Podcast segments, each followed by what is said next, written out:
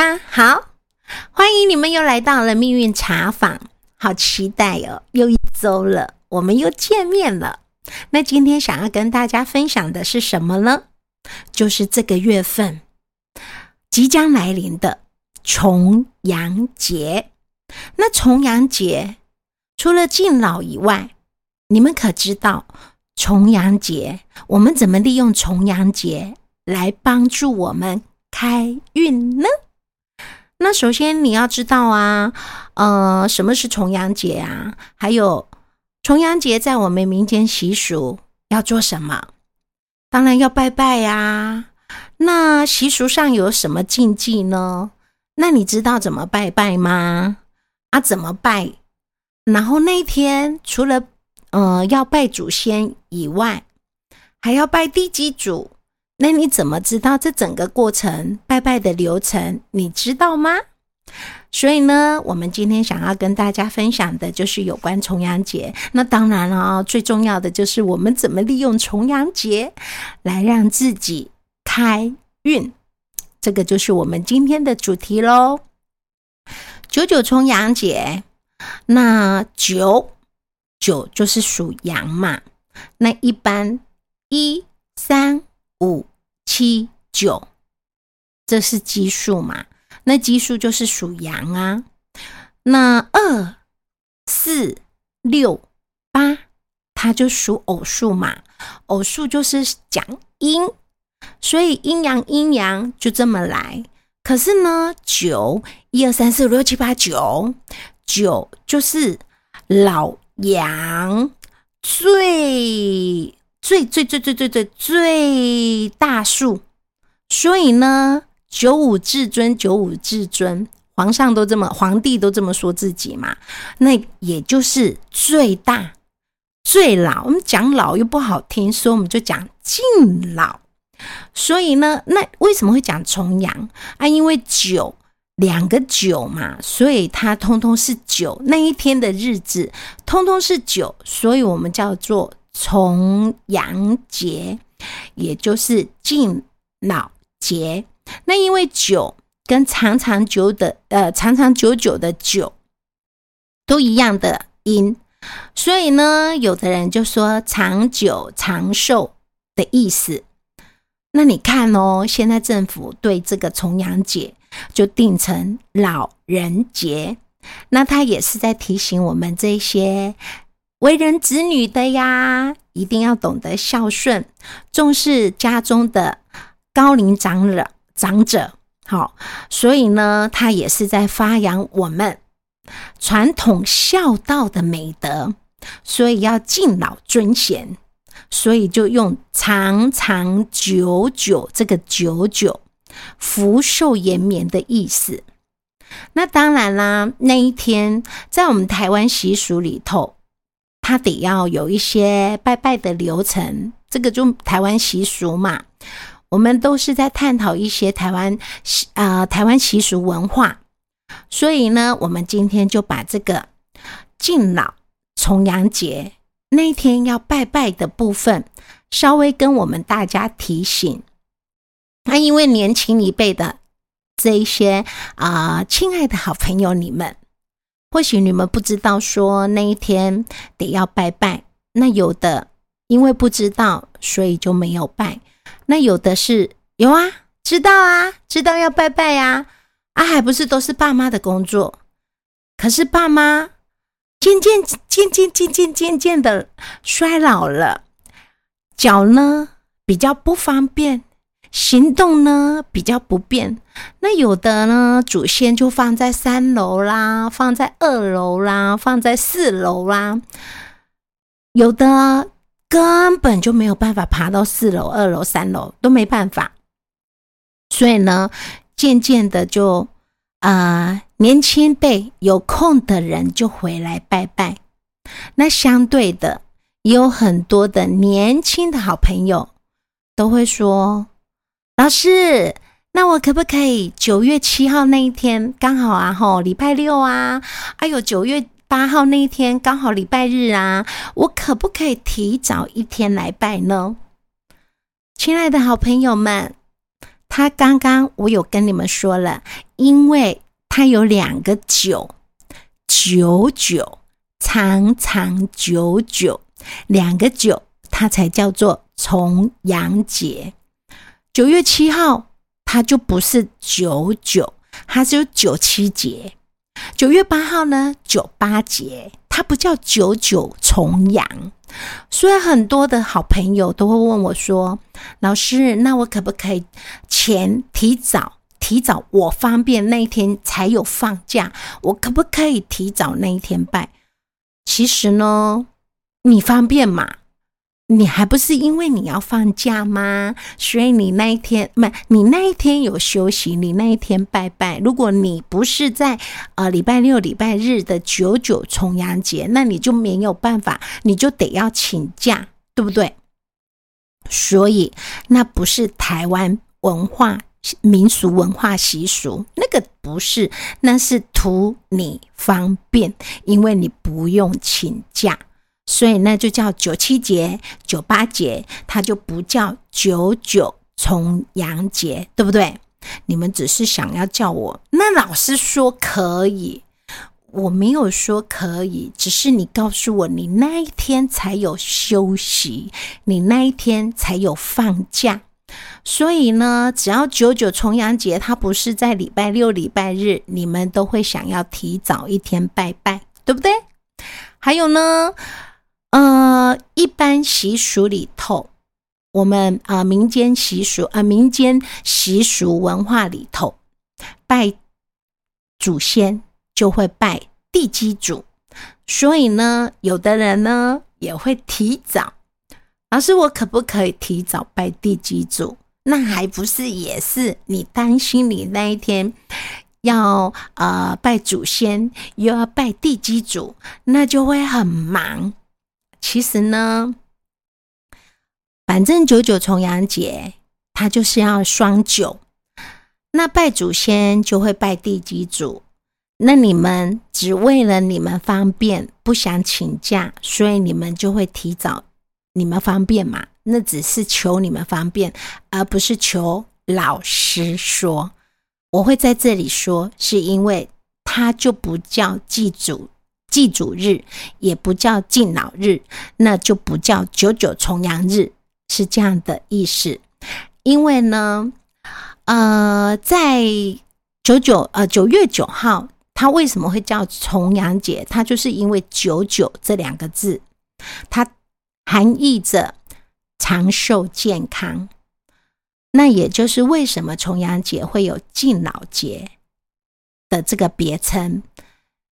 你看哦，每年哦，除了各县市政府推出的敬老登山活动啦、重阳节礼礼金啦，哦，有的人老早都已经领到了。那也有人会特别在这一天带长者长辈出外踏青，有的人会利用这一天吃猪脚面线。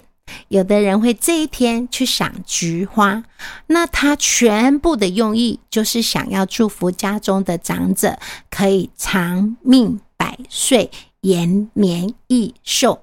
他要的都是九九这个名称，那也是农历啦，都是在讲农历的九月九号啦。那你农历的九月七号、九月八号，它就不是九月九号。那这个部分这样子清楚吗？那当然啦，呃，重阳节它其实就是在祭祖啊，会拜拜我们的祖先，还有地基主。那一般呢，我们先刚刚已经跟你们说九九重阳节是怎么来的嘛。那如果呃，亲爱的你们，如果你不你不太会，也不太清楚怎么拜拜，那在这里我大概。跟我们的好朋友分享一下，有的人，呃，祖先呐，祖先就是拱嘛，会放在客厅嘛，那我们就准备一个桌面嘛，那祖先摆放的地方前面都会有一个桌子嘛，那我们就是桌子先准备好，擦干净之后。那就看你们的习俗，有的人的地方习俗，他们会用三牲九礼哦，就是呃鸡呀、猪肉啊、鱼啊，这个就是三牲。那有的人会用饭菜。好，就很简单的，就我们吃什么，我们祖先啊、公妈啊，就用什么拜拜这样子。那再来，有的人会准备鲜花，有的还会准备一些糕饼。那有的人就会放一些些的酒。好，那有的人就会讲说喝那个呃菊花酒。可是现在很少看到菊花酒，也很少去酿菊花酒，所以呢，我们就是很简单的酒，三杯敬酒，然后呃，有的人会用九碗九碗的酒，哦，那有的人会用七杯的酒，那有的人就是三个三个就鸡鸭啊，不鸡猪肉。鱼那是不是三升？那三升就会三杯酒，那一对鲜花，然后糕饼啊，金纸就是一般嘛，就会呃用我们当地的民俗习惯敬祖先的金纸。那有的会特别的讲究，它还会一对蜡烛。然后就跟我们的祖先说啊，今天就是九九重阳节，因为有的人不知道怎么讲嘛。那我们就很简单的，其实不会讲，我们讲最简单的，就不会出差错，然后又有诚意哦。准备的东西贡品嘛，就我刚刚说的那些。那你要怎么念？我们就很诚心诚意的点香啊，三炷香嘛。然后呢，一个人三炷嘛，然后我们就跟神明说啊，不，跟祖先说说呢，今天就是九月九日重阳节，那我阳上子孙哦，阳上子孙，因为他是祖先嘛，那我们就是阳上祖孙，呃，阳上子孙，阳上子孙呢，我们今天准备了贡品，还有金银财宝。那祈求呢？祈求我们的历代祖先保佑我们全家大小身体健康，出外有贵人相助，这是最简单的。你是谁？哦，你是子孙谁？某某某。那你是什么姓氏的历代祖先？我们恭请他。那我们今天呢？是什么日子？哦，什么日子我们准备了什么贡品？那你就看你桌上摆什么啊。比如你就是放呃三牲，还有敬酒，然后糕饼，你就看桌上有什么，你就讲什么，看着说。这最简单了，那你不要说你没有准备这些东西，你还说了一大堆东西，那你就骗了你的祖先嘛。那你怕不会讲，又怕讲错，你就看着桌上有什么东西，你就说你今天因为九月九日重阳节，那你阳上子孙准备了贡品什么什么什么什么，还有金银财宝来供奉，那请我们的。啊，什么历代祖先，什么姓氏历代祖先保佑我们啊啊，子子孙孙出外有贵人相助，身体健康，这样没有没有很简单，就是特别简单。那你如果想要出入平安，你就多加个出入平安，反正就是你认为你不要讲很多很多，然后呢讲的刚刚好，然后你要的部分讲对了。简单扼要明了就好了，就好像我们今天去给人家请客，那我们今天去给人家请客，你看然后台上啊，什么议员啊，什么立委啊，什么某某某啊，就讲了好长好长的一段话，那我们心里就在，我们就在台下，呃，就准备要吃饭，然后肚子又好饿，我们就会想说，哎呦，你快点讲完了没？讲完了没？哦，就会这种这种这种感觉嘛，所以相对的。我们的祖先也不用讲老长一好长的一段一段话，就很简单而要明了的简单几句讲重点，这样就可以了。那等待我们的香燃了差不多三分之二左右，我们就把桌上的些这一些金纸就拿起来，然后拜三下，然后再拿去烧化掉就可以了。那这样子简单的。祭拜我们的祖先，这个就是重阳节、敬老节哦，这个就是最简单的方式。那如果你们家有供奉神明的话，既然你都有要拜祖先了，那我们的神明就好像我们呃邀请他来镇守我们家的客人，当然祖先最大啊，他是我们本姓的的呃的那个长辈先人，所以呢，他是我们家的主人，那神明是我们邀请来的。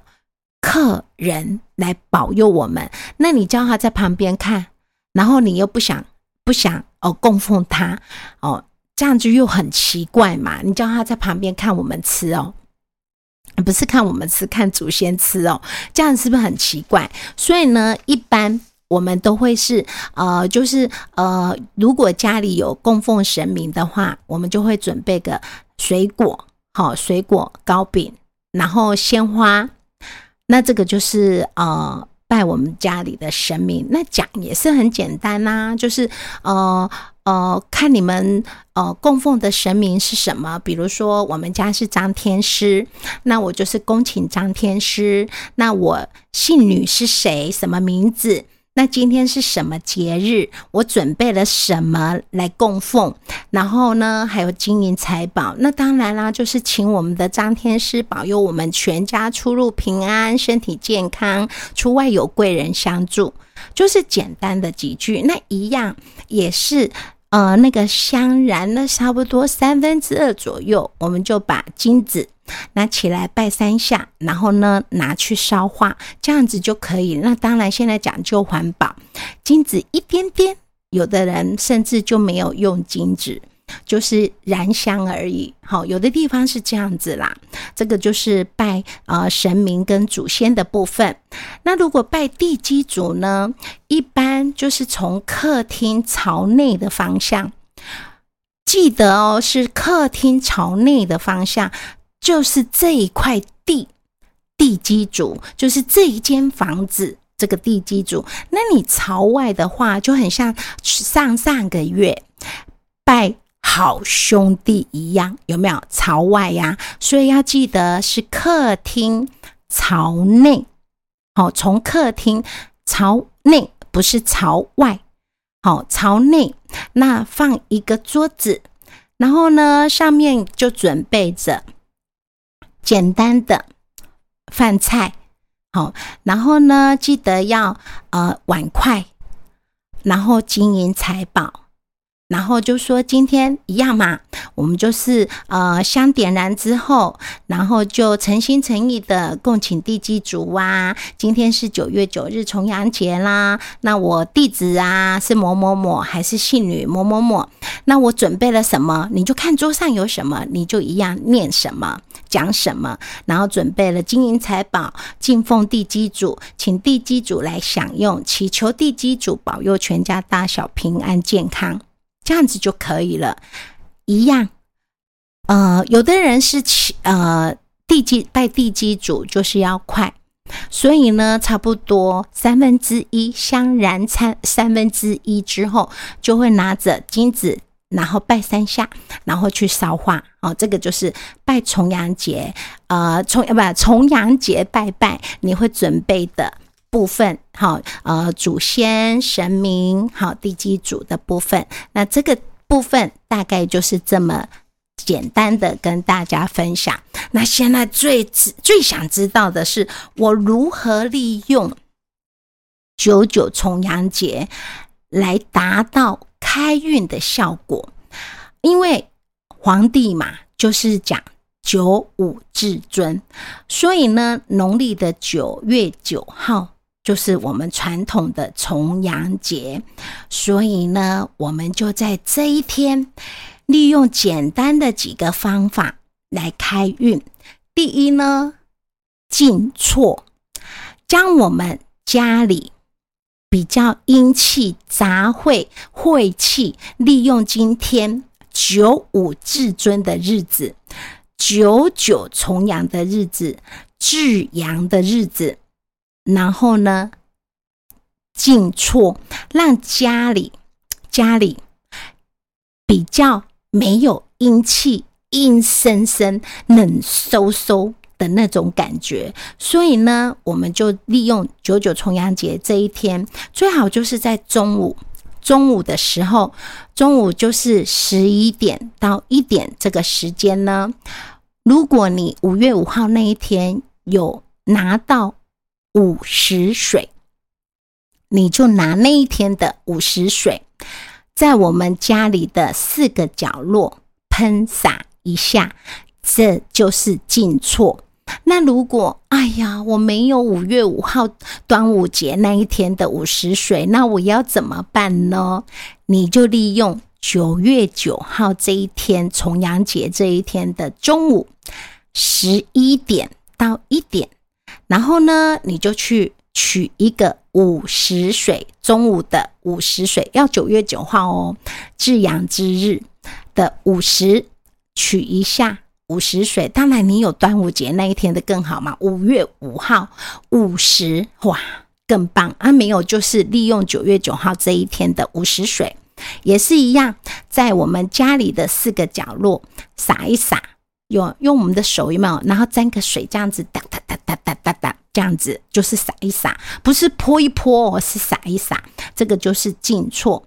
那你想要旺财的话，你要怎么旺财呢？如果你们家刚好有水晶洞啊、弥勒佛啊这种吉招财的吉祥物，我跟你讲，你可以利用午时水，利用这一天九月九号重阳节这一天，拿午时水把你的水晶洞。擦一擦，然后喷一喷五十水，擦一擦，或者是弥勒佛，有弥勒佛你也跟他擦一擦，擦干净。这要干嘛？增加财运。好，这个是要增加财运。那如果要提升我们这个家的宅这一间哦，阳宅的那个呃呃那个阳气。